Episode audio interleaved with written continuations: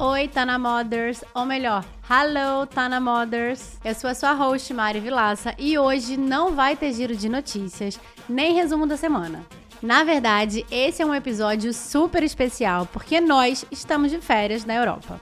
Sim, o Tá na Moda Cast tá dando uma volta no velho mundo e nós vamos levar vocês junto com a gente para conhecer o que há de mais legal quando o assunto é moda, cultura, sociedade em dois lugares incríveis. E a nossa primeira parada é a capital mais alternativa, agitada e criativa do mundo. E foi chamada de lar por artistas como David Bowie, Iggy Pop e Nick Cave. Sim, tô falando dela. Berlim. Não importa o que aconteça, ano após ano, Berlim continua sendo o destino favorito de toda sorte de artistas. Sejam eles modernos, pós-modernos, intelectuais, blazer, hipsters, fashionistas, vanguardistas, inconformados, diferenciados, punks, góticos, anarquistas, ravers, clubbers, os não rotulados e até os mais perdidos. Berlim é uma casa capaz de abrigar todo tipo de comportamento. Mas o que, que é que essa cidade tem? It just seems such a romantically, uh, historically interesting place, the Christopher Isherwood thing, and uh, and the, it being the gateway to Europe with all the art forms going in and out of there, and Dada being there. It just seemed like you know, and you know the Bada mine off and all that. There was something kind of we felt conflict and tension in the air. God, if we can't write in this place, we can't write anywhere, you know. Esse que você acabou de ouvir não é ninguém menos do que David Bowie, ícone do rock. Ele está falando sobre um tempo que viveu em Berlim, junto com um amigo dele, também artista icônico Iggy Pop. Foi lá entre 76 e 78, os dois dividiram um apartamento no bairro de Schönenberg, conhecido pelo cenário LGBTQI+, onde frequentaram muitas discotecas, bares, cafés e fizeram muitas amizades com os berlinenses. Na entrevista, Bowie conta que via a capital alemã como um lugar historicamente interessante. Para ele, havia um clima tão forte de transformação que o sentimento era: cara, se a gente não conseguir escrever aqui, a gente não vai conseguir escrever em lugar nenhum do mundo. E foi isso mesmo que aconteceu. Nesses dois anos que ele ficou lá, ele produziu três álbuns incríveis: Heroes, Lau e Lodger, que ficaram na história da música como Trilogia Berlim. Iggy Pop também não saiu ileso, compondo ali a sua música mais famosa, The Passenger, supostamente inspirado pela canção tocada no Berliner S-Bahn, o trem urbano que se desloca pela superfície da cidade.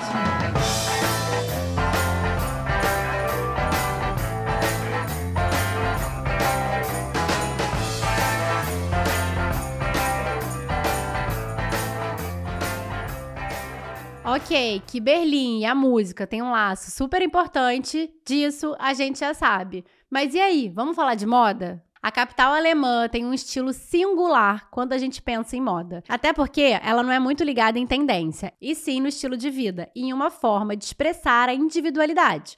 E apesar de sediar uma Fashion Week, não lembramos muito dela quando pensamos nas principais cidades para a indústria fashion.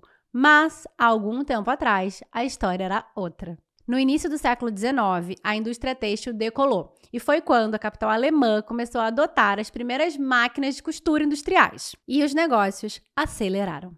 E, gente, a diferença era enorme. Uma camisa que levava 8 horas para ser feita passou a precisar de apenas uma hora. Seria esse o prenúncio do fast fashion? E o mais interessante é que a indústria que foi se criando ali logo se tocou que a alta costura de Paris estava fora do orçamento da classe média, que também queria se vestir bem.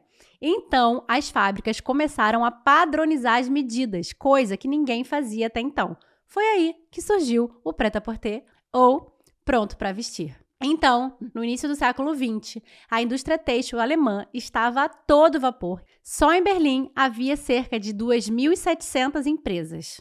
A cidade tinha tudo para ser a capital mundial da moda, mas acontece que os donos das maiorias dessas marcas eram empresários judeus. E bom, para quem conhece um pouco de história, já deve imaginar o que, aconteceu depois. Com o crescente antissemitismo e a chegada de Hitler ao poder, as coisas foram de mal a pior. Até que, em 1938, os nazistas invadiram e destruíram as empresas dos judeus. E das quase 3 mil, restaram apenas 24, que foram confiscadas pelo governo e arianizadas. E sabe quem lucrou com a destruição das empresas de moda da comunidade judaica? Bem, um nome que você provavelmente já conhece: Hugo Boss, que era um membro ativo do Partido Nazista desde 1931. Isto é, antes do Hitler chegar ao poder. Ele, inclusive, forneceu os uniformes para o exército nazista. Quando a Segunda Guerra acabou, o estilista até tentou negar o seu envolvimento com o ditador dizendo que foi forçado a fazer tudo isso, mas não colou. Segundo o Telegraph, pesquisas históricas confirmam a sua aliança e apoio a Hitler. Bem, depois da guerra, a moda e o mundo já não eram mais os mesmos. Muito menos em Berlim, que agora era duas: oriental, sob o comando da União Soviética, e ocidental, sob forte influência dos Estados Unidos. Um muro passou a dividir a população, e durante décadas, essas diferenças ficaram cada vez mais acentuadas. E a moda, claro, é símbolo disso. Para a Alemanha Oriental, os jeans eram considerados um símbolo do capitalismo e o governo tentou proteger os jovens dessas influências e criar uma cultura socialista do vestuário. Mas, por mais que eles tentassem proibir em escolas e salões de dança, a cortina de ferro não pôde deter a peça considerada tão essencial. O jeans virou símbolo de liberdade e mudança e tem histórias curiosíssimas de jovens que tentavam a todo custo conseguir a peça. Uma delas, inclusive, foi notícia do Wall Street Journal em 1965. Uma jovem da Alemanha Oriental fugiu para o Ocidente depois do seu pai proibir de usar calça jeans. E qual foi a primeira coisa que ela fez ao cruzar a fronteira?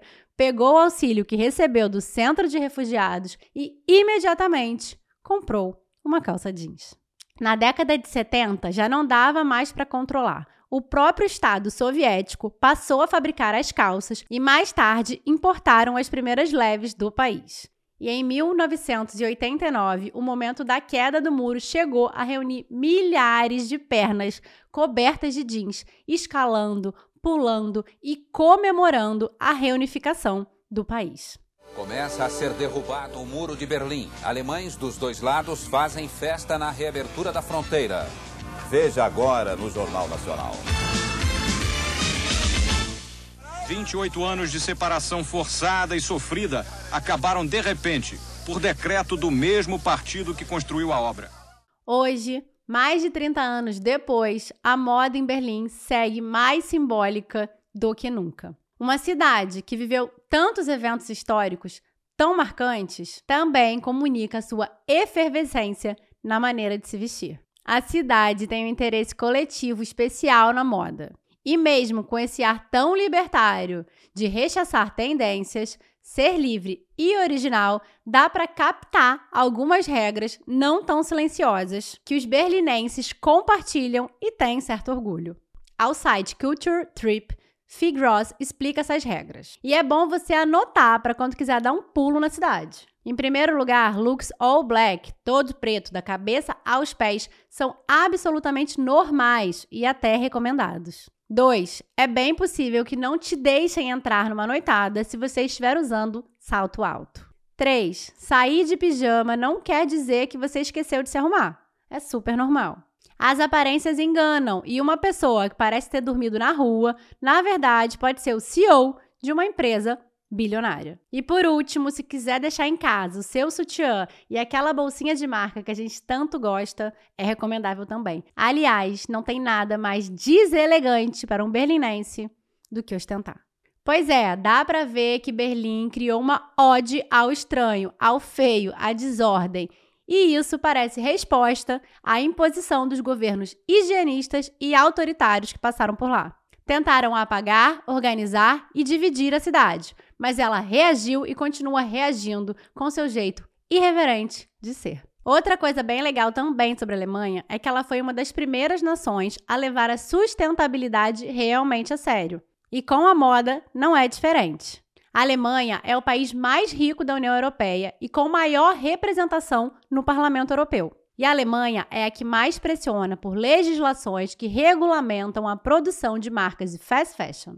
E ela conseguiu a aprovação de leis importantes, como a de responsabilização pela reciclagem de tecidos e pelo uso de materiais mais sustentáveis. Bom, eu tô gravando esse episódio aqui de casa, mas quando ele for lançado, eu estarei em Berlim e vou compartilhar com vocês um pouco dessa cidade incrível no Instagram do Tá na Moda Cast.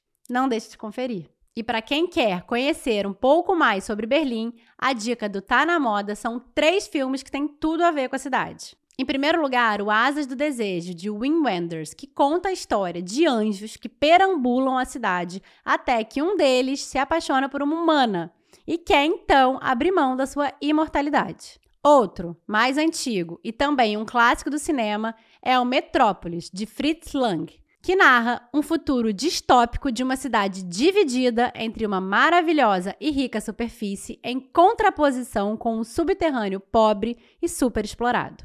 Por último, Adeus Lenin, um filme lindo e muito divertido que conta a história de uma jovem que cresceu em Berlim Oriental e tenta esconder o fim da União Soviética para sua mãe, que é uma patriota de saúde frágil.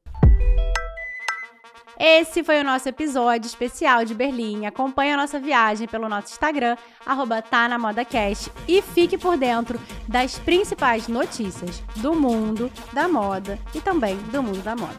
Aliás, semana que vem estaremos em outro país.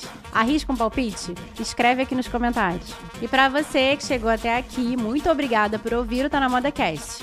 E se você gostou do nosso conteúdo, por favor, nos avalie aqui na sua plataforma de áudio favorita e também aproveita para seguir a gente no Instagram, arroba tá na ModaCast. Um beijo e até semana que vem.